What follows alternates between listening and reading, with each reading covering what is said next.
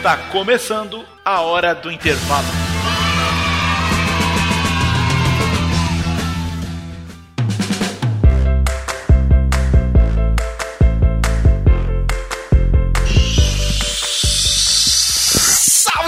Texugos e texugos de todo o Brasil. Aqui quem vos fala mais uma vez é o professor Tiago Trigueiro, do m0.net.br. Que bom ter você aqui escutando o nosso humilde podcast na semana do primeiro dia. Mais uma vez, um prazer inenarrável de co-hostear esse podcast com o maravilhoso negro alto, lindo, sensual, da barba mais bonita do mundo e que agora tem o cabelo gourmet. Rodrigo Rodrigues, dê o seu alô pra galera, por favor. Me chama pra dançar que eu vou, viu? Pula que tal, texugos e texugas de todo o Brasil. Só falta jogar bola. Hoje jogo bola também. Terça-feira que vem a gente vê isso aí. Ó.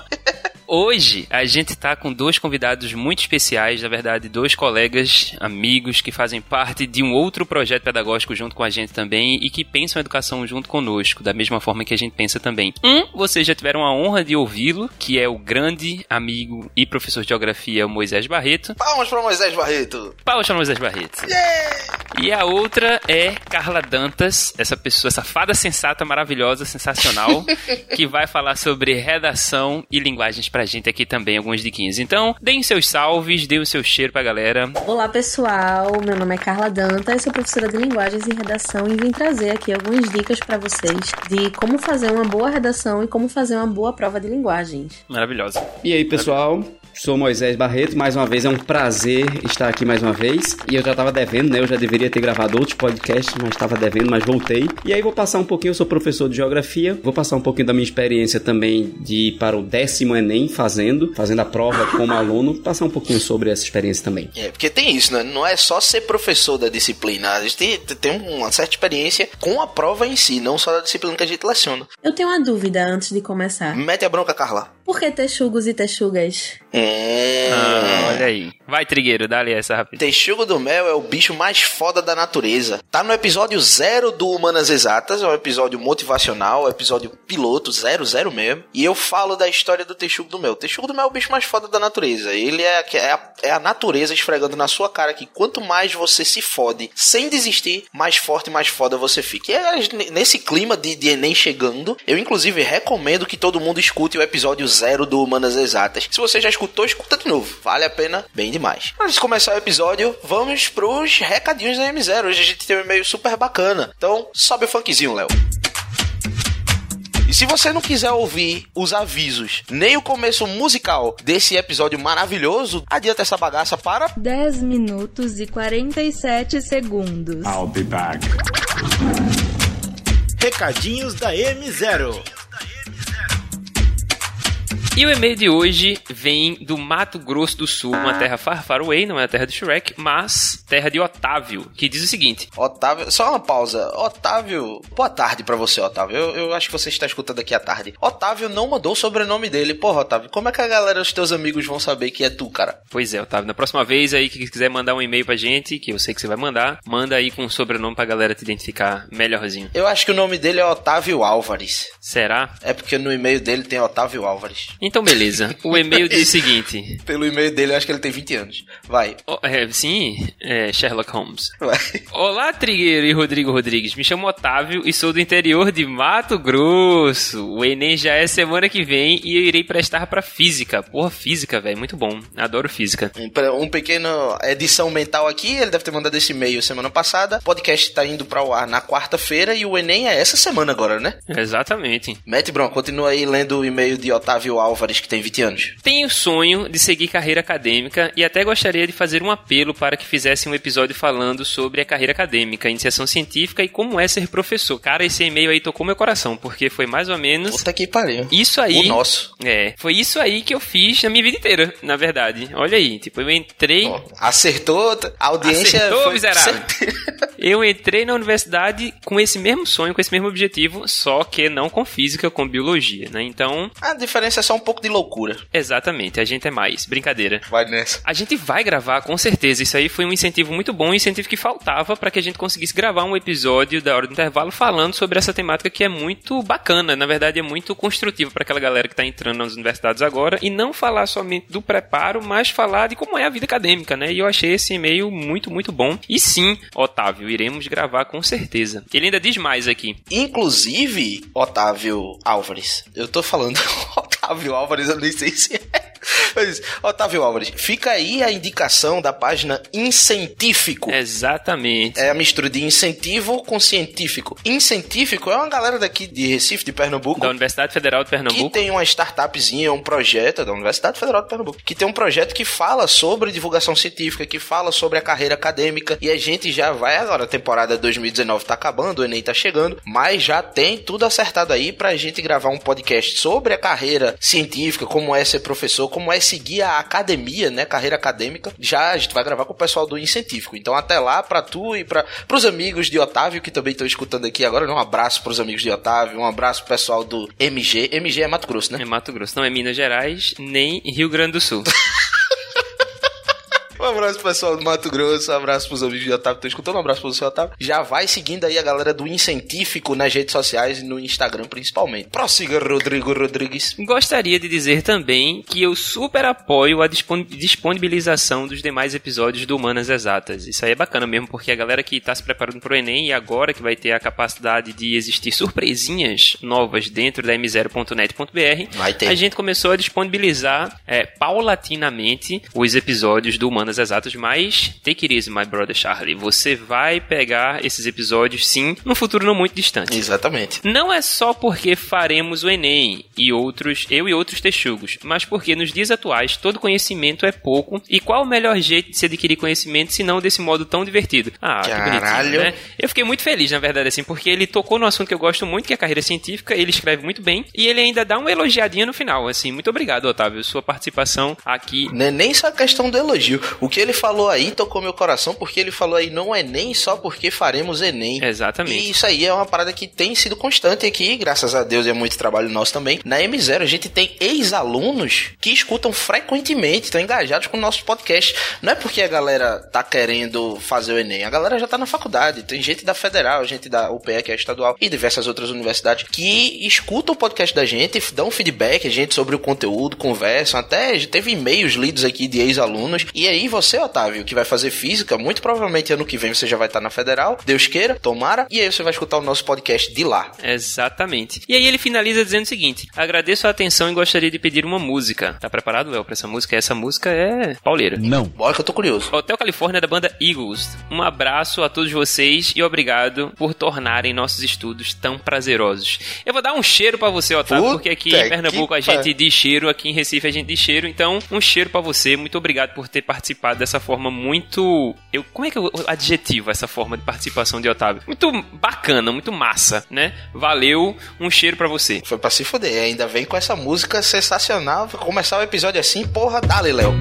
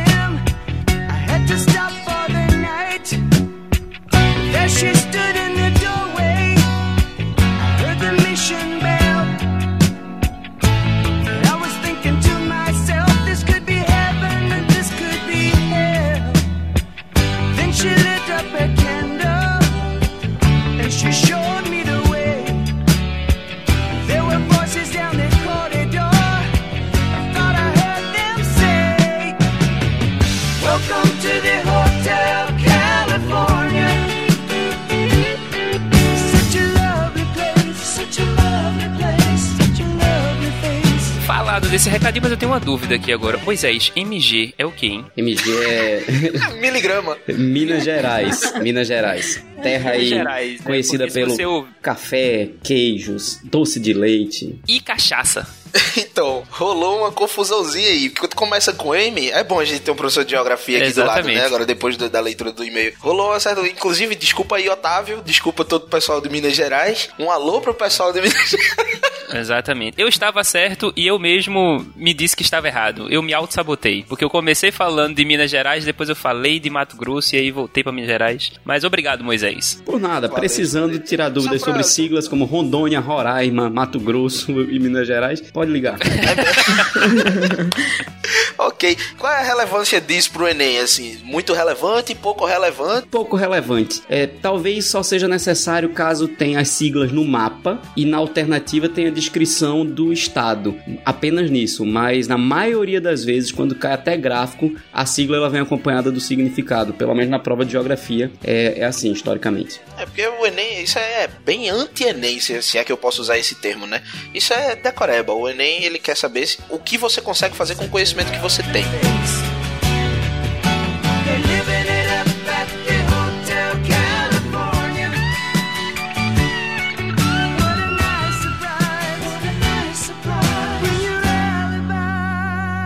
a. Anyway, voltando aqui pra pauta, já que isso tem uma relevância baixa pro Enem, um abraço pro pessoal de Minas Gerais, um abraço pro pessoal do Mato Grosso também, porque não? Vamos agora com dica de redação? Carla, tá por aí? Tô por aqui, vamos embora. Então, primeira dica de redação, né, para quem vai fazer o Enem esse ano, é identificar com cuidado o tema. Todos os anos o Enem, a cada ano o Enem vem especificando, né, cada vez mais o tema. E aí muitas pessoas têm dificuldade inicialmente de identificar qual é o tema para poder separar sua tese e os seus argumentos. Muito verdade. A primeira dica é identificar com cuidado quais são as palavras-chave do tema. né? Eu sempre uso marca-texto ou até lápis mesmo para circular as palavras que eu acho mais importantes. No caso do Enem, não vai dar para usar marca-texto. Exatamente, eu tava pensando nisso. Galera, não leva marca-texto não, hein? É, não leva marca-texto nem lápis, só caneta. Circula com a tua caneta Bic aí. Exatamente. De material transparente. Bic não, E aí? compacto, porque Bic é da França e a França tem problema com Ah, o é Brasil. Exatamente, olha aí. Eita, vai dar bronca, hein? Fica aí minha indignação. Então, enfim, é, o material que você estiver é, e que risque, circule a- as palavras-chave né, mais importantes, que são as palavras que você vai dar ênfase na sua redação. né? Aconteceu, por exemplo, no ano de 2015, o tema da redação foi a persistência da violência contra a mulher. Justo. E aí, é, as pessoas falaram muito sobre violência contra a mulher, sobre a ascensão da mulher na sociedade e esqueceram-se de falar sobre a persistência dessa violência, né? Que era o tema, era o que o Enem queria que o candidato falasse. Por que que persiste? Né? Quais são os, os motivos, quais são as causas dessa persistência? E aí, quem não abordou a, a especificidade acabou fugindo parcialmente do tema. Nesse mote, Carla, assim, falando sobre essa violência à mulher, eles poderiam, tipo, imagina que eu tô fazendo agora a redação, eu poderia começar a minha redação falando um pouquinho, trazendo uma, uma perspectiva geral do que é a violência contra a mulher, e aí no meio da- do desenvolvimento da minha redação falar do, do- da perspectiva que persiste. Estaria na linha correta ou, tipo, não, não tem nada a ver? Sim, sim. Não, estaria sim na linha correta. É é o ideal, né? Você elencar elementos que se relacionam ao tema principal sem deixar de focar, de enfatizar a especificidade do tema. Né? Ano passado, o tema foi a manipulação do comportamento do usuário através de- do controle de dados. E aí, pelo texto de apoio, e aí é outra coisa, outra dica importante, ler com cuidado, né? Os textos de Esse apoio. tema foi foda, viu? E aí, o tema foi bem específico. E aí, muitas pessoas acharam que o tema seria fake news por causa do texto de apoio ou por causa do que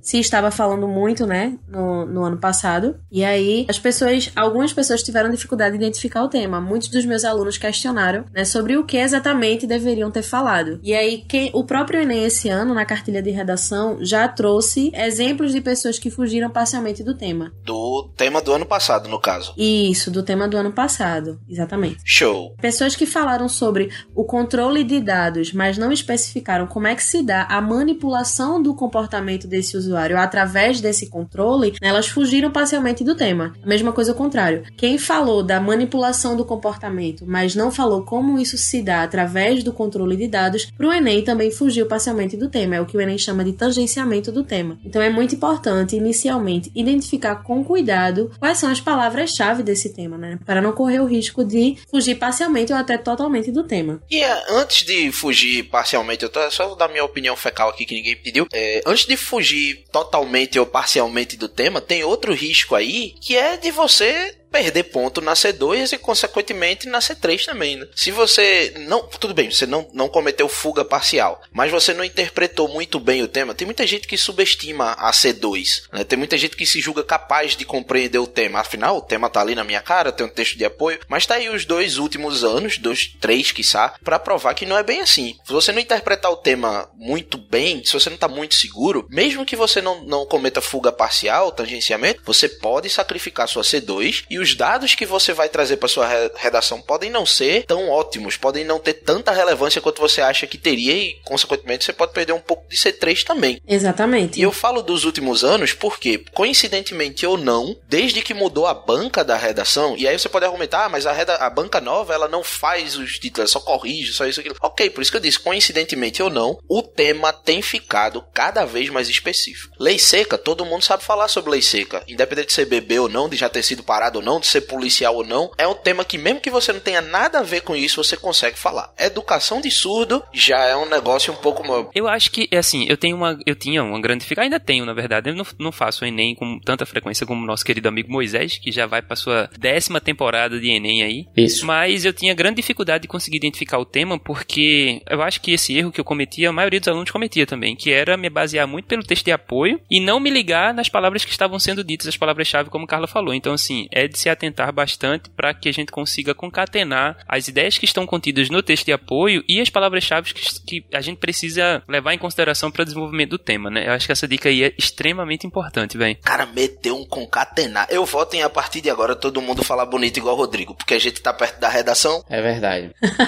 Verossimilmente falando, Em- Outro sim.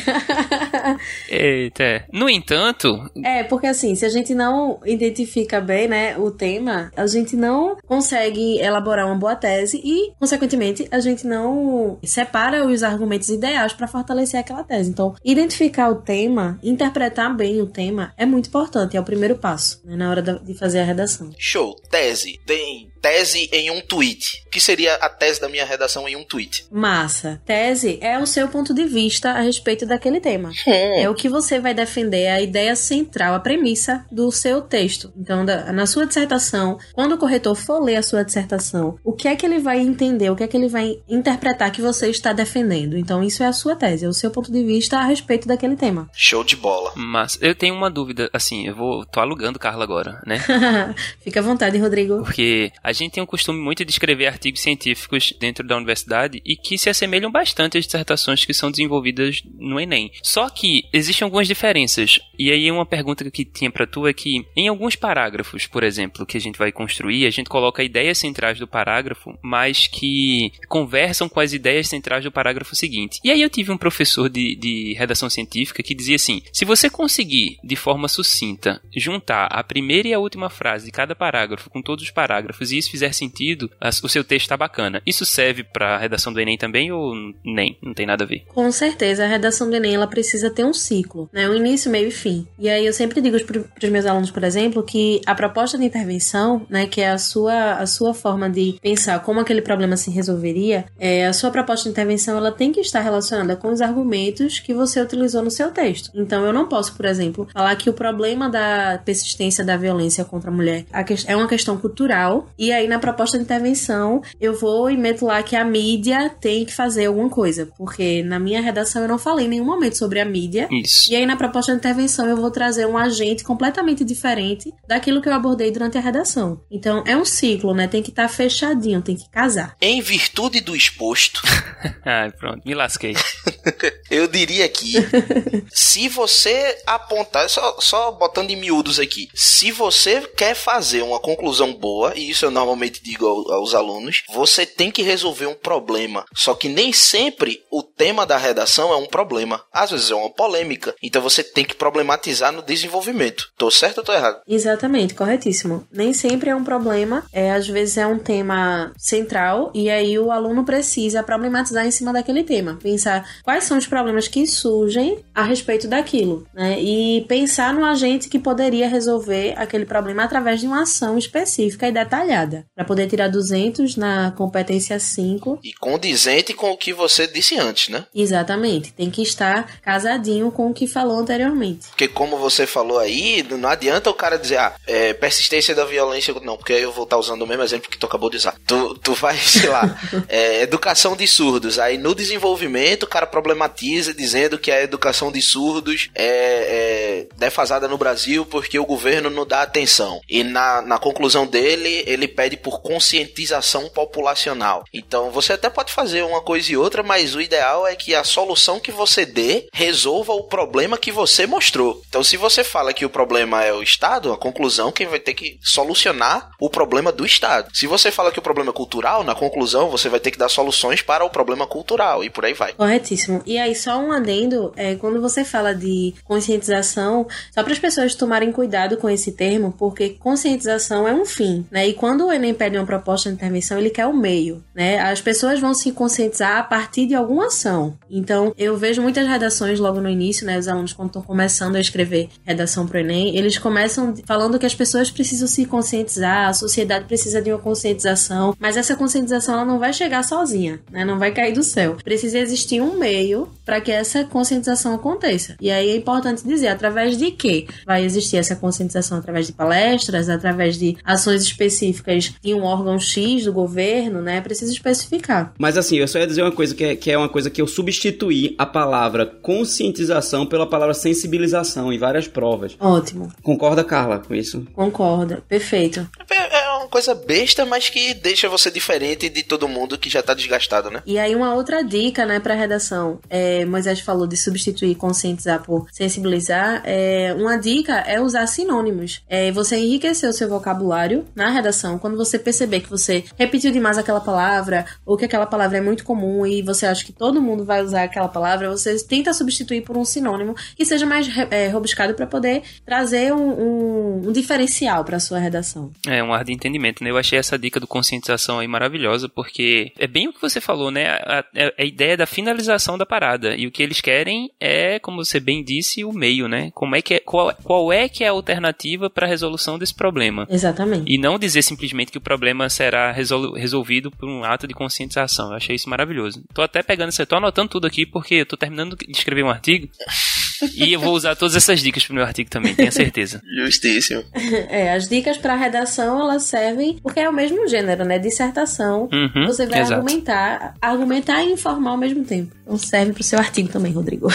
Muito obrigado. Uma outra dica para redação é você fazer um projeto de texto. Outro erro muito comum entre meus alunos é que eles não fazem um rascunho, eles não fazem um projeto do que eles vão escrever. Eles já querem simplesmente pegar um papel e uma caneta e começar a dissertar e argumentar sem ter feito o planejamento prévio. E dá para perceber quando o aluno não faz o planejamento, né? Planejamento prévio, eu gosto muito de usar tópicos, porque a gente resume muito bem o que a gente quer falar através de tópicos. né? A gente chama de brainstorm, né? A chuva de ideias. Coisas que você sabe sobre aquele tema, até mesmo antes de ir para o texto de apoio, até mesmo antes da leitura do texto de apoio. É importante você fazer esse link do que você já sabe a respeito daquele tema, né? Quais são as informações, quais são os conhecimentos de mundo, o que é que você aprendeu na aula de história, de geografia, de sociologia, de biologia, enfim, que esteja relacionado com aquele tema. E aí, selecionando, fazendo esse tópico, fazendo essa lista de tópicos, você consegue selecionar o que é que você vai usar nos seus argumentos para fortalecer a sua tese. E isso vai aumentar a nota do candidato. Quando ele usa saberes das várias áreas do conhecimento, ele consegue aumentar a nota porque ele vai fortalecer a tese dele através de- argumentos diversos, né? Maravilhoso. Eu acho que a gente consegue enriquecer isso aí também com uma das técnicas que eu utilizo. Não é pelo fato de que eu utilizo essa técnica, mas é porque essa técnica eu acho massa. Que é utilizar o brainstorm associado com o mapa mental. Então, assim, eu raramente vejo pessoas fazendo mapas mentais para disciplina de redação, por exemplo. Então, colocar um tema central e, e sair dissociando esse tema central, ou sair ampliando esse, esse tema central com temas que são mais satélites e fazer com que esses tópicos eles conversem entre si, funciona muito. Eu acho que eu consigo trabalhar dessa forma. Então, eu mudei de área agora, só para que a galera consiga entender. Eu trabalhava com insetos e agora eu tô trabalhando com plantas. Então eu tenho que ler muita coisa que eu não lia antes. O que eu sei de inseto pode ser utilizado para as plantas também. E aí a gente vai construindo esse mapa mental de uma forma com que eu consiga desenvolver a tese a partir dali. E aí a gente vai concatenando todos esses pontos. Eu achei essa ideia muito maravilhosa. Para finalizar, é importante que o candidato ele releia seu texto. Né? É, eu sei que é- é- o tempo é curto, mas dá pra gente fazer uma revisão do texto antes de passar para a folha oficial de redação. né? Porque se tiver, você na revisão você consegue perceber palavras repetidas, né? Palavras que você fez uma separação silábica não muito legal, e aí você consegue revisar o texto para fazer da forma correta antes de passar para a folha oficial. Então é isso. Seguindo essas dicas, eu acredito que você consegue elaborar uma boa redação. E se der aquele nervoso? Se der o nervoso. Porque assim, eu fico muito nervoso. Quando eu fazia as provas assim, eu ficava, meu Deus do céu, eu não vou conseguir fazer, porque eu fico extremamente nervoso. Minha letra vai sair uma merda. A galera não vai conseguir ler o que eu tô querendo fazer. Meu Deus do céu. já aconteceu isso comigo. E aí é, é comum a gente olhar pro lado, ver as pessoas já produzindo, já escrevendo e pensa, né, meu Deus, tá todo mundo escrevendo, tá todo mundo já fazendo alguma coisa e eu ainda tá, tô aqui sem saber o que fazer. Isso. É normal essa sensação. Né? É, primeira coisa que eu penso, se tá difícil pra mim, se esse tema tá difícil pra mim, que est- estudei, me preparei, li bastante coisa e tal, se tá difícil pra mim, também tá difícil para as outras pessoas. Talvez essas pessoas que estão já escrevendo a redação, elas nem estão fazendo um planejamento de texto. Então, talvez essas pessoas que já estão escrevendo se deem mal. Então, eu acho que a gente não, não deve tomar como ponto de partida o outro. Se deu nervoso, dá uma relaxada, tenta ir ler a prova, né? Outra prova, a prova de linguagens, porque um- algo que eu faço sempre é buscar referências. Não é plagiar, é buscar referências.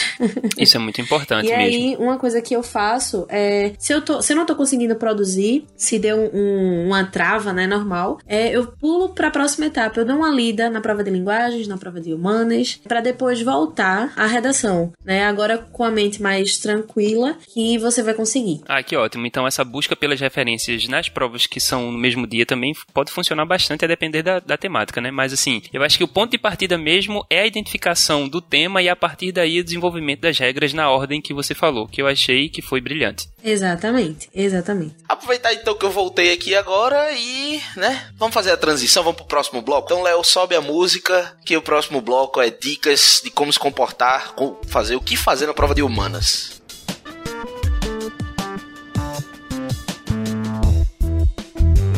Moisés Barreto, você com sua experiência de 10 Enems aí nas costas, nessas costas largas. 9, vou pro 10. Ah, então a costa é fina, então. O que é que você recomenda pra gente na prova de humanas? Veja só, é, Trigueiro, Carla, Rodrigo e texugos e texugas e alunos. Na verdade, texugos e texugas são os alunos que estão nos ouvindo.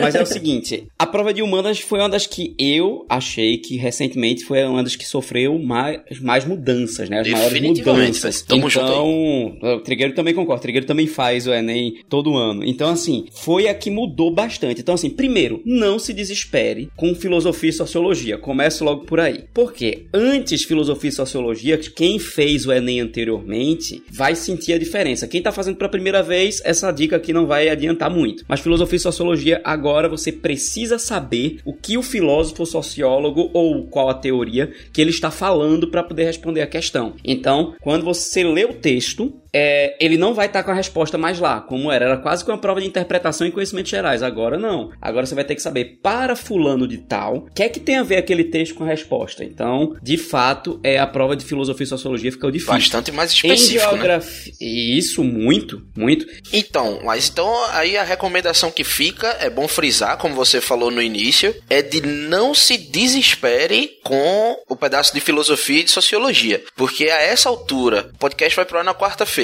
Se a essa altura o aluno interpretar essa dica como estude mais filosofia e sociologia, o aluno vai pirar e é bom que ele esteja lá de cabeça fria. Exato. Visando a TRI, a questão não é do que você tem que estudar mais a esse ponto. É no que você deve se preocupar. E filosofia e sociologia não é mais uma coisa na qual você deve se preocupar em errar. Se, se tá muito difícil, tá difícil pra todo mundo. Isso, exatamente. E no- nos últimos Enems, nos dois últimos, 17 e 18, as questões de filosofia e sociologia, no geral, foram questões médias e difíceis da prova. Não foram as questões mais fáceis. Então, assim, é uma dica importante porque, às vezes, o pessoal vem logo à prova de humanas e o pessoal começa a responder, a prova tá lá e vem logo de cara três, quatro questões de filosofia e sociologia. Aí a pessoa diz assim, meu Deus, não sei de nada. Aí já começa a bater o desespero. E não é o ideal ser feito porque é difícil pra todo mundo aquela questão. Entendi. Então, você, tu, tu ia falar de dicas de geografia e eu te interrompi. Isso, geografia e história são provas que, principalmente história, que ela se mantém mais igual. Geografia, o que mudou foram os termos, né? Então você vai ver aí na prova de geografia alguns termos mais complexos e mais rebuscados, que também não é para entrar em desespero nem em pânico quando vê isso lá. Então vai ser uma prova que vai ter textos longos em todas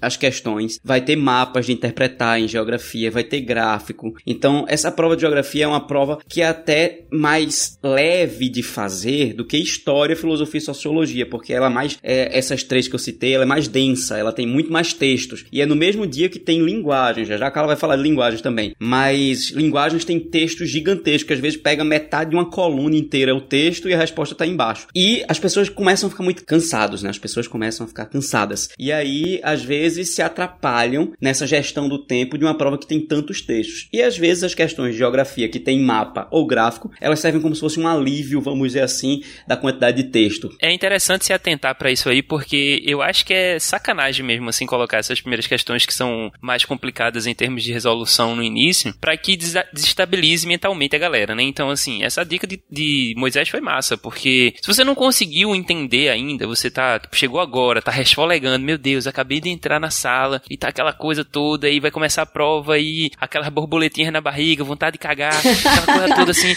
e aí você faz assim, respira e vai fazer a parada que você gosta de fazer e que você se sente melhor. Se é fazendo a redação, vai fazer redação. Se é fazendo a prova de filosofia, vai fazer filosofia. Existem é, exceções, né? Mas se é fazendo a prova de geografia ou de história, mete bronca lá na prova de geografia e história. Então, assim, vai para as questões, dá uma lida nas, nas, nas questões anteriormente à resolução, que isso pode auxiliar, inclusive, na, na seleção das referências que Carla falou lá no início. Justo. Uma, uma coisa importante, só um, um adendo, né? Já que a gente tá falando palavras bonitas, Adendo é uma boa palavra, cara. É uma boa palavra. que vem a concatenar com, com tudo que a gente tava falando.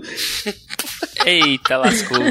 Poxa, todo mundo travestido de Rodrigo. É verdade, mas é o seguinte, como a prova do Enem ela tem quatro tipos de prova, então o início das questões ou o fim é muito aleatório. Então você nunca vai saber, de fato, se vai pegar as mais difíceis ou as mais fáceis no começo ou no fim. Isso é, é randômico, né? Então você não tem como saber qual tipo de prova você vai fazer até chegar lá. E lembrando que são 45 questões de humanas, para todo mundo as questões são iguais. Então, independente da ordem, se vem no começo ou no fim, você vai ter que saber que você vai se deparar com as questões fáceis, as questões médias e as questões difíceis durante a prova. Ela só pode estar em momentos diferentes. Por isso que é importante, muito importante, você ter a inteligência emocional mesmo para não se desesperar em momento algum durante a prova. Justíssimo. E essa dica é fundamental não somente para esse episódio que a gente está gravando aqui agora, mas para o episódio seguinte que a gente vai falar sobre natureza e matemática e suas tecnologias também, né? Porque assim, a, a saúde mental a inteligência mental é fundamental para que a gente consiga desenvolver qualquer coisa que a gente vai querer na vida, não somente a prova do Enem, mas coisas a futuro, porque a vida não vai parar quando você terminar de resolver sua prova do Enem. Então, inteligência mental é fundamental para que a gente viva, principalmente nessa sociedade doente que a gente está atualmente, né? Eu vou mais além ainda. Além da prova do Enem, além de quaisquer outras provas, além da vida e tudo mais. Isso aí é um conceito odierno. Olha aí, fica a dica aí, odierno, odiernidade, odiernamente. Isso é a mesma coisa de hoje em dia, tá, galera? Só que se escreve com H. Odiernamente, contexto odierno. Tá, tá brincando? Pensando que é só Rodrigo? É? Tem o Google também, pai. No contexto odierno, o- a educação ela se transformou, né? Você tem educação em todos os setores e está ao alcance de todo mundo. Então, se você vai para uma prova contando somente com o seu conhecimento, muito provavelmente você vai se lascar, sabe? O, o, o que vai fazer você ter sucesso ou não não é uma linha reta, não é quão distante você tá do ponto de partida, tá mais para um círculo. Sabe quando você vai jogar FIFA ou qualquer RPG desses que você tipo coloca os atributos, força, velocidade, não sei quem, monta um gráfico de, de, atitude, de aptidões do jogador. É como se fosse um círculo e o ponto de partida é o centro. Só que em determinada habilidade, você tá bem, tem que tá bem em todas as outras. Se você tá muito bem em conteúdo, conteúdo, fico sempre batendo nessa tecla, velho. Você tá bem em conteúdo, mas sua cabeça não tá boa, seu gerenciamento de tempo não tá bom, tudo isso tá, tá, tá precário, você é uma daquelas pessoas que tem em todo lugar. Que diz, porra, fulano sabe tanto, não sei como ele ainda não passou. Não passou porque ele sabe muito e tá negligenciando as outras coisas. Exatamente. Isso que Moisés exatamente. está falando de gestão de tempo envolve inclusive estratégia. Se, pô, porra, bicho, se a questão 79 das 90 for uma questão fácil e tu chega na questão 79 com tua mente cansada, tu vai errar, porra. Léo, me ajuda aí, bota aí a vinheta de prestar atenção, por favor. Presta atenção! Se a questão 79 for fácil e você tá com a mente cansada, você vai errar questões fáceis. E a TRI, ela vai te prejudicar, cara, vai trabalhar ao teu favor. Bota o regulamento debaixo do braço e joga esse jogo da melhor forma possível. Se, como Moisés disse, né, se tem a possibilidade das questões fáceis estarem no final da prova, se tem a possibilidade não vai acontecer porque é randômico, então, se tu pega uma questão difícil no começo da prova, pula, bicho, pula, trabalha a tua mente. Na hora da prova, você tem que ser uma porra de um texugo. Você não pode ser um humano, eu quero ciborgues, eu quero texugos. Eu quero você na hora da prova, fazendo a prova com estratégia. Não é o que o coração manda fazer, é o que a cabeça manda fazer. Na hora da prova você tem que ser racional. Não, mas, mas é isso mesmo. Essa questão, sempre essa questão do emocional, vamos dizer assim, do que está além do conhecimento, é decisivo. É decisivo. A gente sempre tenta trabalhar muito isso dos alunos, né? Nos nossos alunos lá, essa questão, porque de fato é muito importante você chegar bem. E aí, é, é, eu vou terminar antecipando algumas coisas, até inclusive, depois a gente pode falar disso mais direitinho, mas alimentação, como é que você passou a noite anterior, como é que você vai pro local, tudo isso é decisivo no dia da prova. Lembrando, Conta, conta muito. Aqui é uma coisa importantíssima. Aqui a gente vai estar de meio-dia com o portão aberto. Meio-dia, meio-dia, fazendo 32 graus na, na cabeça da gente. Aqui, em Aqui que tu Recife. diz, que em Recife. em Recife, Desculpa, Pernambuco, pessoal de Nordeste, Minas né? Gerais e Mato Grosso. Mas é o seguinte. Aqui em Recife, a gente vai estar com 32 graus, 33 graus na nossa cabeça, com sol de meio-dia. E só isso aí já vai estar estressando metade das pessoas que, estariam, que estarão ali na, naquele sol. Então vai ter que beber água, vai ter que ter isso, vai desidratar, vai se estressar com calor, vai estar muito quente. Então, de fato, é, tudo isso contribui. E muito. E dá uma maneirada no chocolate também, né? Porque Isso. chocolate e sol quente, Ele- nervosismo. e ele vai derreter. O chocolate vai derreter. Tenha certeza que ele vai derreter. Não se estressa com o chocolate que ele vai derreter. É, exato. Eu prefiro pastilha, velho, porque chocolate tem uma facilidade pra sair que é danada. Mas deixa isso pra lá, né? É, eu gosto, eu gosto de chocolate porque ele me dá uma sensação boa durante a prova. Aí, É, pois é, endorfina. A endorfina é instantânea quase, né? Essa glicose ela é convertida rapidamente. meu Deus, que coisa linda, olha aí, ó. E eu falando aqui da sensação boa, o cara vem com endorfina. Relaxa. Tem mais alguma dica de humanas? Veja, de humanas, enfim, aí voltando aqui pra partes. É, da parte de prova. humanas, e, e, os termos complicados de geografia, eles vieram aparecendo, vieram aparecendo nos dois últimos anos. Xerófila, hidrófila, higrófila, tropófila, relacionados a plantas, né? Eu nunca mais vou me esquecer da porra da questão que perguntava como é que uma bromélia bebe água. Até hoje eu não esqueço mais o que é uma bromélia. Eu sei lá que porra é bromélia, velho. Na hora da prova foi 2017. Aí eu fui pra Porto de Galinhas, uma praia aqui do litoral do Nordeste, que inclusive é, já tá bem melhor quanto a questão do óleo devido à população, mas não vamos entrar nesse assunto não, porque é fuga parcial, né? É. E aí eu cheguei lá em Porto de Galinhas e quando eu vi tinha uma pousada, olha aí o Jabagrade, chamada Pousada das Bromélias. Mano, eu fiquei com tanta raiva dessa pousada, velho.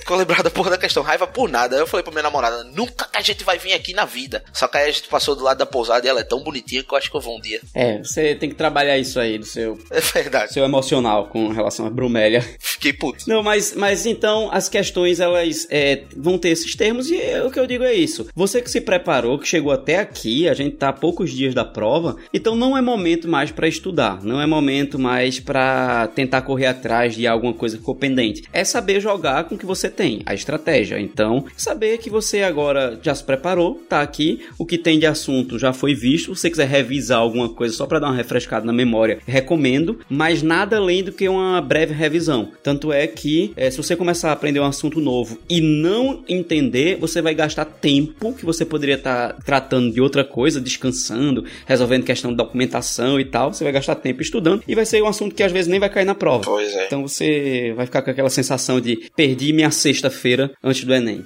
Não, pelo amor de Deus, na sexta-feira não inventa de estudar na sexta-feira, não. Nem beber muito. Nem beber muito, por favor, né? É, beber, beber pode, só não pode muito. Aí quem tá falando é o biólogo, eu não vou nem dizer que não. Aí lá ele vai explicar aí sobre o álcool no corpo já já. Exatamente. Qual- ó, tá? Moisés é meu chefe, pra que vocês não, para quem não sabe ainda, Moisés é meu chefe lá no direto ao ponto, né? E aí a gente foi dar um aulão no Dia das Crianças, e no Dia das Crianças eu falei sobre metabolismo do álcool. Vê que maravilha? Depois ele me chama ali no RH. Vem aqui assinar um papelzinho. Não, mas, mas foi, foi excelente, foi excelente a questão do álcool. Ensinando como beber aos jovens.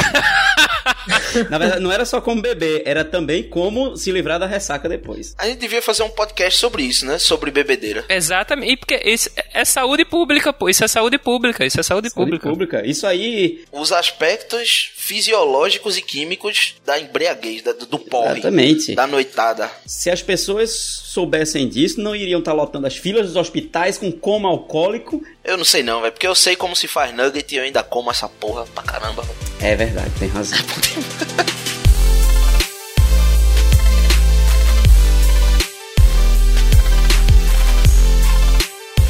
Mas a gente falou sobre redação, a gente falou sobre ah, as provas de humanas, dicas de humanas aqui agora. Só que ficou faltando um pouquinho de linguagens, né? Então, assim, eu acho que a gente poderia dar a palavra mais uma vez para Carla e ela trazer algumas dicas sobre a prova de linguagens em si, que eu acho que vai conversar muito com aquilo que a gente já falou até agora. Que o que mais me marcou, na verdade, de todas as dicas foi a busca de referência que tá dentro da prova. Então, isso é maravilhoso. Eu nunca tinha pensado, ah, nunca tinha parado para pensar nisso. Assim, eu posso, antes de fazer redação, obviamente, catar as referências que estão ali diluídas na prova, né? Então, Carla, detona aí com as dicas de linguagem. Engraçado que eu tava escutando aqui e pensando que as dicas que Moisés estava falando para a prova de humanas, elas se assemelham muito com as dicas que eu tinha pensado para a prova de linguagens, né? Porque são textos bem densos, são textos cansativos, né? Mas que às vezes a, a resposta nem tá necessariamente no texto e algumas questões são mais fáceis, mas o aluno tá tão cansado de ler textos densos que aí acaba errando essas questões mais fáceis, né? Uma coisa que eu sempre falo para os meus alunos é para eles não começarem pela prova de linguagens, né? Em vez de começarem a prova de linguagens, começa pela redação, porque para produzir, para escrever, é preciso concentração, né? Para escrever é preciso estar com a mente tranquila. E aí se você começa pela prova de linguagens, né, que tem 45 questões, com textos grandes, cansativos, muito provavelmente o seu desempenho na redação vai ficar comprometido. Então eu sempre é, aconselho a começar pela redação e não pela prova de linguagens. Eu posso dar uma dica minha com isso, em relação a isso? Com certeza. Pode, fica à vontade, Moisés. Pronto, veja, quando eu faço a prova, realmente eu começo pela redação, só que eu não passo a limpo a redação nesse momento. Eu faço a prova de- depois, as outras provas, e depois de algum, algum tempo que eu volto a passar a redação a limpo, porque meio que talvez refresca a cabeça e tenha outras coisas, e aí quando eu passo a limpo, talvez eu lembre e perceba algum detalhe que me fugiu pra ficar melhor. Então, é uma coisa que eu utilizo e tem dado certo comigo. Então, pode ser que pra alguém possa dar certo também. Eu faço exatamente isso.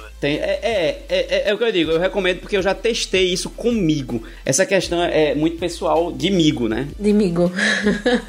De migo. De migo. Então, uma outra, uma outra observação sobre a prova de linguagens é que ela também, né, assim como a prova de humanas da de geografia, ela também vem ficando mais específica. Eu percebi de 2016 para cá que o Enem vem usando é, textos que são retirados de livros para a galera que está cursando letras. né? Então, textos que eu lia na faculdade, né, ou na pós, a respeito da língua, a respeito da linguagem, língua e sociedade e tal, eu tenho percebendo que esses textos têm caído na prova do Enem. Então ela vem ficando mais específica, mas isso não significa que o candidato deve se desesperar porque não vai conseguir responder a prova. Não, se ele se preparou, estudou o ano inteiro, consegue responder tranquilamente, porque existe uma associação, né, entre língua e sociedade que é feita atualmente nas universidades, nos cursos de letras, e que o Enem vem cobrando isso do candidato. Ele, o, o Enem quer que o candidato saiba que língua está relacionada à sociedade. E aí os textos, as questões, elas vão perguntar para o candidato se ele sabe qual é a função, por exemplo, daquele texto para a sociedade. Isso vem ficando cada vez mais forte na prova do Enem. E outra coisa interessante é que o Enem está também fazendo essa relação de um gênero textual com outros gêneros textuais. Faz? A gente tem se comunicado muito, muito mais, né, recentemente, através da tecnologia. Então, por exemplo, se a gente pega uma página no Instagram, a gente tem uma foto, e aí naquela foto a gente tem uma legenda, comentários, né? A gente tem curtidas, a gente pode encaminhar para outra pessoa e começar uma conversa no direct. Então, cada texto desse vai ter especificações, né? E aí o Enem ele vem é, mostrando, vem trazendo na prova de linguagens essa diversidade textual e essa relação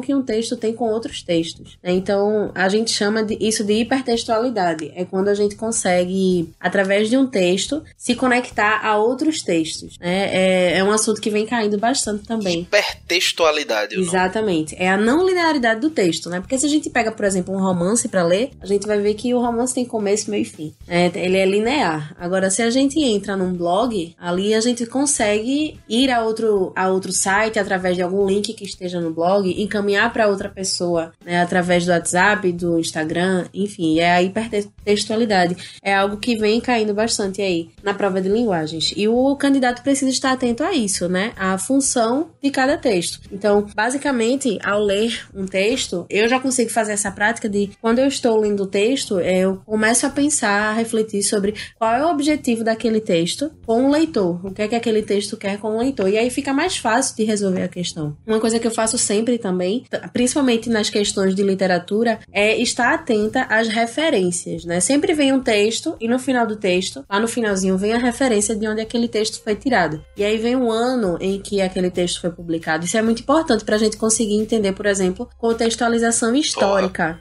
Faz toda a diferença mesmo. Isso, para a gente poder compreender a contextualização histórica em que aquele texto foi produzido. Então, às vezes, a gente não sabe qual foi a escola literária de determinado autor, porque são muitos, né? Aí, aí para decorar é difícil na hora da prova dar o nervoso, mas pelo ano, quando você olha na referência, né? Pelo ano ou pelo nome do livro, você consegue lembrar e consegue responder a questão através da referência. Então, uma outra dica importante é olhar a referência da, do texto da questão. Essa dica também serve para ciências humanas. E durante toda a prova é importantíssimo olhar de onde é que foi tirado e em humanas quem é o autor faz total diferença. Já teve questão que, por exemplo, caiu sobre Milton Santos, que é um autor que ele é contra o modo de globalização como nós vivemos. E aí isso faz total diferença a opinião dele, se você souber quem é ele, logicamente. Senão, você vê lá Milton Santos acha que é o jogador de futebol, não adiantou nada. É verdade. Tem um jogador de futebol chamado Milton Santos, é?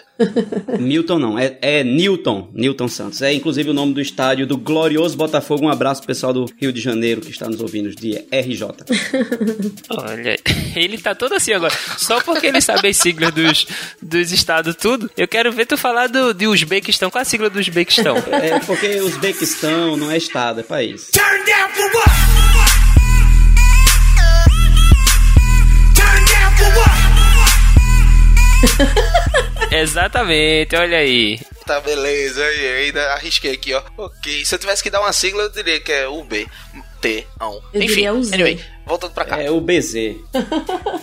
É, foi até bom tu ter mencionado isso, Carla, porque é, tem uma pergunta aqui. Vamos lá. Qual é a relevância para o Enem na prática de eu saber a qual escola literária pertence determinado texto? Porque na minha experiência, nos últimos Enems que eu fiz, é, eu não me lembro de ter visto uma questão que perguntasse isso, que desse um texto e perguntasse quem era o autor ou a qual escola literária ele pertencia. Normalmente ele te dava um texto e te perguntava algo sobre o texto, de forma que eles estão. Tudo bem que tá na marcha ré disso aí, né? O Enem, a tendência é ficar cada vez mais específico. Mas as questões de literatura, se você souber bastante de interpretação de texto, se você tiver é, afiado na sua interpretação, você consegue acertar, mesmo sem saber a qual escola literária ele pertence. No meu ver, você saber disso te dá tempo, mas não te limita a acertar a questão. Eu tô enxergando isso com uma ótica errada, de amador, ou tem alguma diferença aí, né, pra quem realmente entende do assunto? Não, não, Trigueiro, você está corretíssimo. Eu sempre falo aos alunos, né, pra eles não decorarem, assim como eu tive uma professora na quarta série que me fez decorar todas as siglas dos estados do Brasil. Eu tinha um ódio dessa professora. Poxa, cadê tu na leitura do e-mail, velho? Caraca, velho. E eu pois tive é. um ódio dessa professora, isso não serve pra nada hoje em dia, assim, né? A não ser pra mandar um abraço pra galera de MG. É, Exato. porque a minha prática não tem muita utilidade. Então, não precisa decorar quais são os autores de cada escola literária, isso não é relevante. O que é importante para você fazer uma boa prova é você entender quais são as características de cada momento literário, porque o- a literatura, assim como todo tipo de arte, acontece a partir do momento, né, em que a sociedade está vivendo. Então, a sociedade ela começa a se extravasar, digamos assim, desabafar através da arte, de acordo com os problemas que estão acontecendo ali naquele momento. Então, é importante entender o contexto histórico e é importante entender as características daquela escola literária, mas decorar os nomes dos autores não é necessário. Seria interessante, por exemplo, de você usar na redação, utilizar as características de determinado autor, de determinada escola literária na redação, para falar de temas específicos. Por exemplo, o modernismo e o regionalismo lá no, no, no romantismo vão te trazer elementos para que você possa falar de determinados problemas do Brasil numa redação, por exemplo. Então, é, venha acrescentar, mas não, se você não souber, você não fica limitado a responder as questões da prova. Não é fundamental saber, né? Na verdade. Exatamente, correto. Mas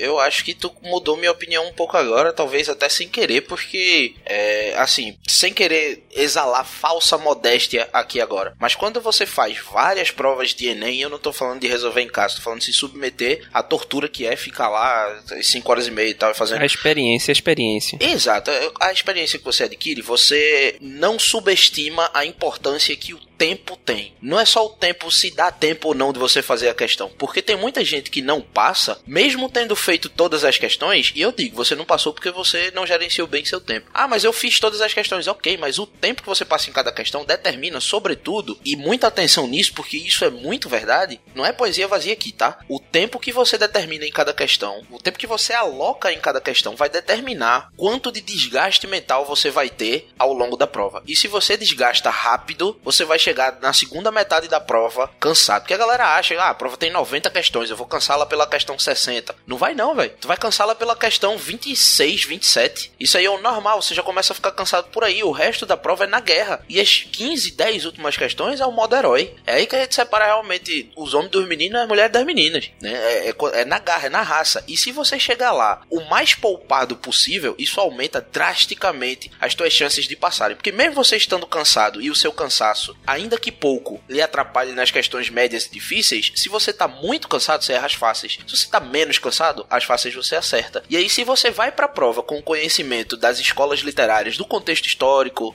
não necessariamente saber de qual escola literária é, mas se você souber, você já sabe mais ou menos o que a, que a sociedade expressava naquela época, como você mesma falou, desabafando usando a arte. Então você vai para as alternativas sabendo o que você tá procurando ali. É diferente de você ir para as alternativas buscando qual dessas provavelmente é a resposta. O desgaste mental é muito diferente quando você faz isso. Exatamente. E é algo assim que é característica do Enem, né? Essa transversalidade. Porque você sabendo as características daquele movimento literário, então você sabe o contexto histórico. Então você também está preparado para a prova de ciências humanas. Eu, eu ia fazer um complemento, ou um adendo, na verdade, né? Que é o seguinte: quando a gente faz, quando o Trigger fala assim, você vai cansar na questão 25, é porque a questão 25 você já tem mais de duas horas de prova. Pois é. É, você já fez uma hora, pelo menos, de redação. E vamos lá que você leve o tempo médio de 3 minutos por questão. Então, 10 questões, 30 minutos, mais 10, 30 minutos, você já vai estar em mais de 2 horas de prova. Então, assim, com mais de 2 horas você começa já a ficar cansado. E você tá na 25, mas você acabou de fazer uma redação. Pois é. Exato. Então cansa e cansa muito. Saber gerenciar essa- esse cansaço, isso tudo é fundamental. Não é pra se desesperar, desesperar. Se tá nervoso, para, vai no banheiro, ao banheiro, perdão, pelo amor de Deus, tem uma professora de português aqui. Se tá nervoso, verdade. vai ao banheiro. Se ficar preso no banheiro, chama o fiscal, dá um Já- grito. já vi, eu já fiquei já vi. preso Ah, no banheiro. Eu passei por baixo, fui eu. Eu tive que passar por baixo da portinha do banheiro lá que tem. Foi na federal isso, velho? Foi na federal. Foi, eu fiz no, que foi, no mesmo, Eu não teria passado. foi no ano que eu fiz no mesmo prédio que tu, Trigueiro. Eu, eu fiz um ano no mesmo, na mesma prédio. A história que eu ouvi, então era tu, porra. Fui eu, fui eu, exatamente, fui eu. Fiquei preso, chamei, o fiscal não atendeu, olhei por cima, não dava pra passar porque era mole o negócio, fui por baixo. Então, assim, essas coisas acontecem, acontecem. Então, assim, Ainda bem que teu físico é desse. Fosse eu, eu, eu passava pelo meio da porta, por dentro, mas não passava por baixo. teria que derrubar, né? Teria que derrubar a porta. E isso foi legal porque deu uma descarga de adrenalina aí, Sim, Moisés. Eu acho que depois sim. que ele chegou na prova, ele disse assim: Meu Deus do céu, eu tô meio nervosão aqui agora, mas agora eu vou botar pra fuder. Exatamente. Já botou- Exatamente, é. No cérebro. ACDC, né? Tan.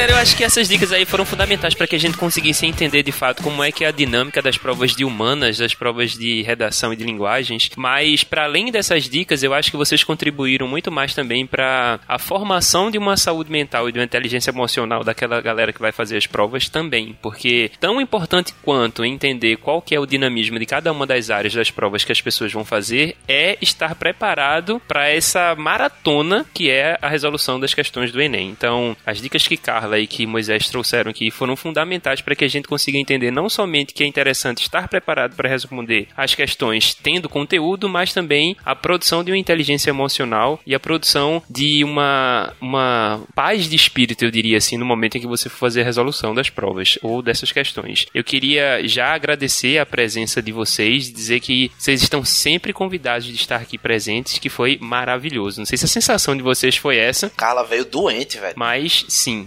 guerreirona. Foi, foi ótimo, gostei. Ah, eu amei a participação aqui com vocês. Oh. É, gostei muito dessa transversalidade da gente ter conversado humanas e linguagens, porque eu acho que tem tudo a ver. Né? Eu acho que o candidato consegue visualizar melhor a, a- o bem-estar dele na hora da prova quando a gente fala sobre isso. Perfeito. Ó, o que é que vocês acham de, antes de acabar, a gente fazer um rodíziozinho aqui, mandando uma mensagem de incentivo pros texugos e texugas que estão nos ouvindo agora? Eu acho maravilhoso. Acho top.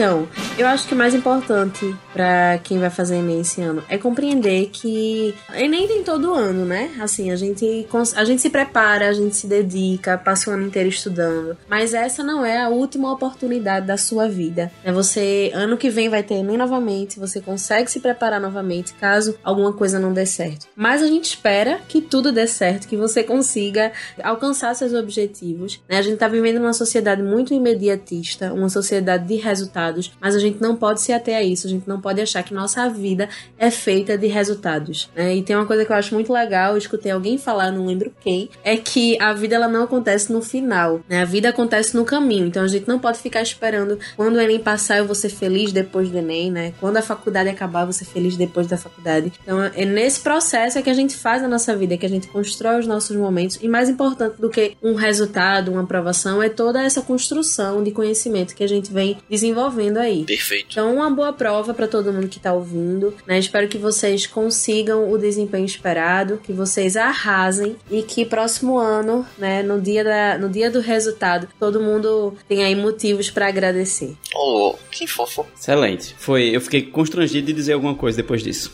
Eita.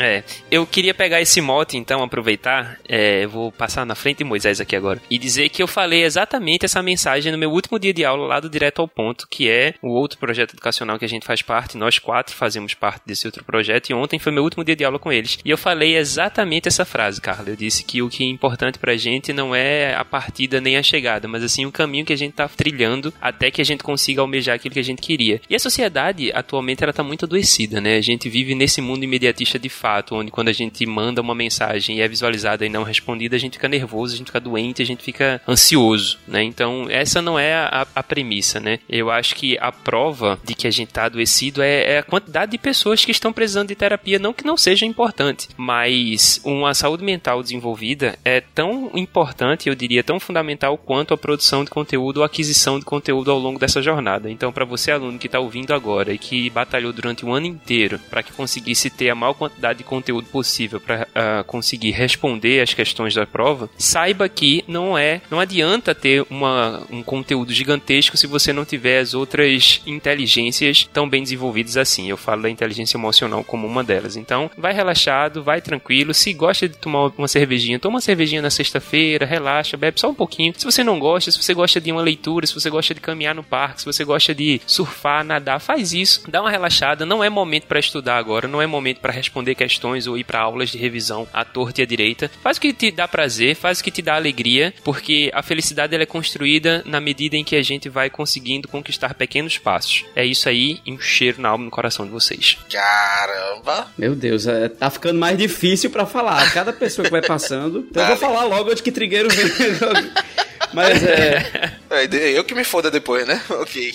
É verdade, é sempre difícil. Mas a minha mensagem é baseada muito nisso também do que foi falado. A gente tem, de fato, um sistema que não é o mais justo, a gente não considera mais justo, mas é o que nós temos. Então a gente pode sentar, chorar e lamentar, ou a gente pode tentar quebrar o sistema. Perfeito. E aí uma das formas dessa é passando pelo Enem. Infelizmente não é uma prova 100% justa, mas é conseguindo entrar na universidade pública se esse é seu sonho. Se é uma das possibilidades que você, então muito pouco desespero. Você não tem que se desesperar por causa de uma prova do Enem. Uma dica que eu tô dizendo aos alunos que é o seguinte: esse ano, por causa da polarização política, tem gente que vai para a prova para procurar defeito na prova, seja de esquerda, seja de direita, seja de centro. Tem gente que vai procurar se vai falar é, de ditadura, se não vai. Se você for assim, então você vai estar com a sua concentração voltada para outro ponto que não é a prova. Então esquece política um pouquinho, esquece as questões, deixa isso para discutir depois e foca na prova, certo? Exatamente. Essa, essa parte é, é importante. E o seguinte, de fato, a prova do Enem é uma prova cansativa,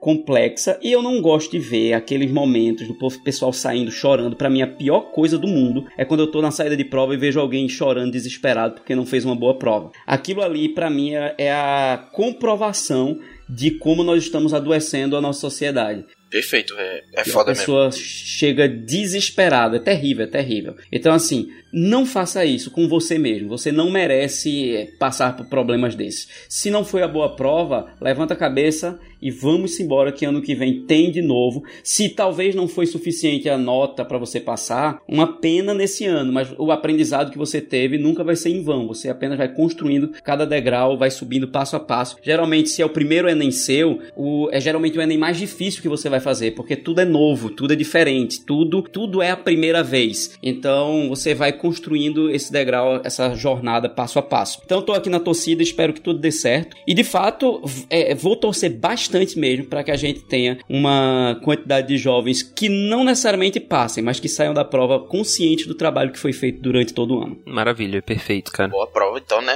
Vamos lá, tentar aqui me sair bem. Seguinte, é, a gente tá falando aqui e se preocupando com a saúde mental da, da- de você, Texugo, de você, Texuga. E aí a gente sempre menciona isso. Isso é papo de professor, né? Eu acho uma irresponsabilidade social um professor que chega na frente de muita gente e diz coisas como: você consegue, esse é o seu ano, você vai passar, dê o melhor de si. Dê o melhor de si ainda vai. né? Você vai passar, às vezes não vai, você só tá colocando pressão na cabeça do aluno. Aí você vai dizer pra mim, ah, Trigueiro, mas você, logo você, que, que nos lugares que eu dou aula, normalmente eu sou visto como o cara que exige excelência, né? Que puxa a galera, empurra mesmo pra, pra tentar dar o melhor de si sempre, 110%, sou intransigente, dou bronca mesmo, não sei o quê. Você, Trigueiro, logo você vai abrir brecha, vai amolecer pra galera, e eu não chamo isso de amolecer, sabe? Eu chamo isso de cuidar. O Enem você já fez. O Enem é durante o ano. O que você vai fazer no domingo é uma prova. E por definição a palavra prova serve só pra provar algo. Esse algo você já fez durante o ano. Então daqui pra domingo, relaxa, vai cuidar das tuas outras competências, vai cuidar da tua inteligência emocional, vai cuidar da, da, da tua estratégia. Esquece estudo. Se, se você tá muito nervoso e revisar uma coisa ou outra vai te deixar tranquilo, vai lá.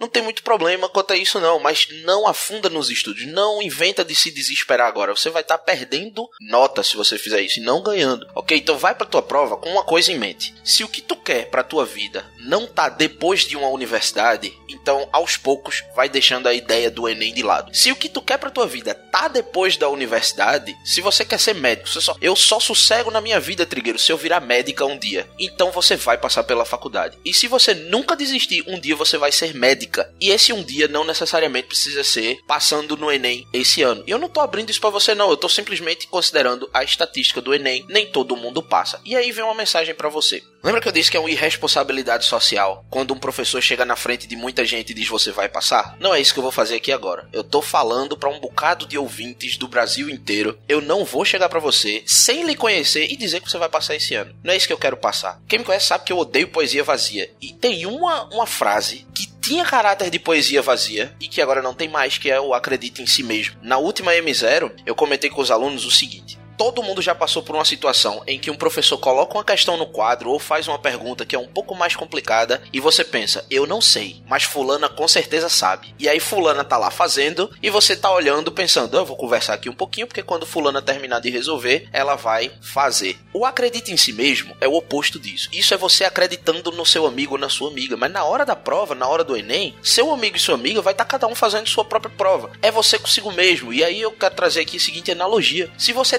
tranca numa sala um leão com fome e um gato, o gato tá em apuros. O gato tem que se preocupar. Se o leão tá com fome, ele vai atrás do gato. E ninguém vai ajudar esse gato. Se a sala tá trancada, só tem o gato e o leão, o gato vai ter que se virar. E eu vou dizer a você: o gato, ele pode até ser comido pelo leão, mas esse gato, ele vai sangrar muito o leão. Porque tem uma frase que é muito boa também que diz que você só sabe quão forte você é quando sua única alternativa é ser forte. Nessa sala trancada ninguém vai ajudar esse gato. E eu vou dizer pra vocês, figurativamente falando, claro, eu já vi muito gato fazer o leão desistir. Eu já vi muito gato fazer o leão sangrar. E essa é a mensagem que eu quero trazer pra você agora. Independente de você achar que esse é o seu ano ou não, vá pra prova e acredite em você mesmo. Porque lá na prova só vai ter você. Seu amigo vai estar fazendo a prova dele, seu amigo vai estar fazendo a prova dela, é você e a prova. E não tenha medo de dar o seu melhor com medo do resultado. Então, meu irmão, se você tá trancado sozinho com a prova, dá o teu melhor. Vamos, no mínimo, dar trabalho a esse concorrente. Então você, Rafa, Rafaela, Rafael, você que tá ouvindo, Camila, Lucas,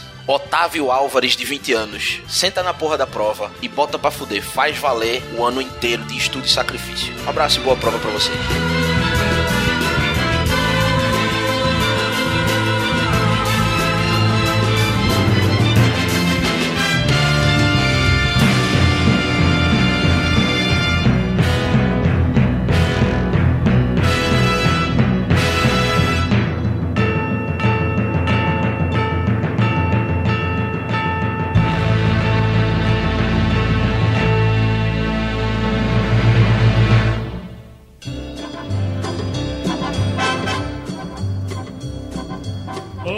Trigueiro e Rodrigo Rodrigues. Me chamo Otávio e sou do interior de Minas Gerais. Mato Grosso, na verdade, não tem nada a ver com Minas Gerais. Eu tô todo errado. Eu tô, eu tô todo errado aqui. né?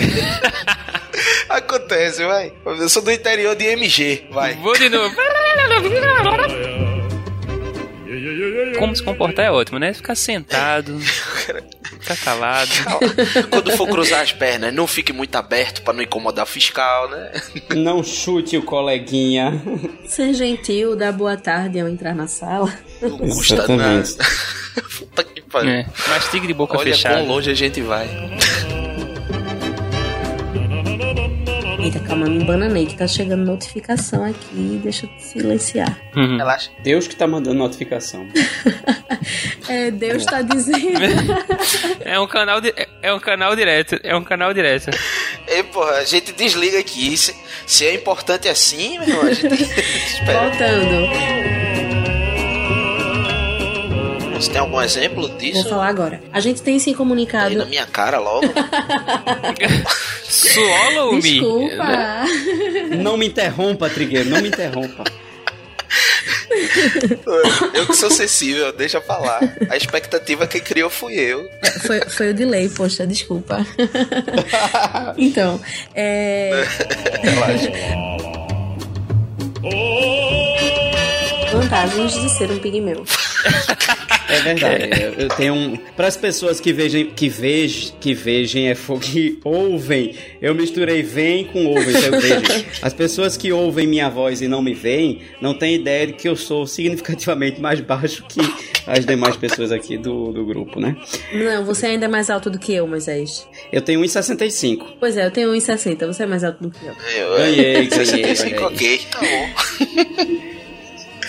É, eu tenho, eu tenho quase É a altura da barba de Rodrigo, é impressionante. É verdade.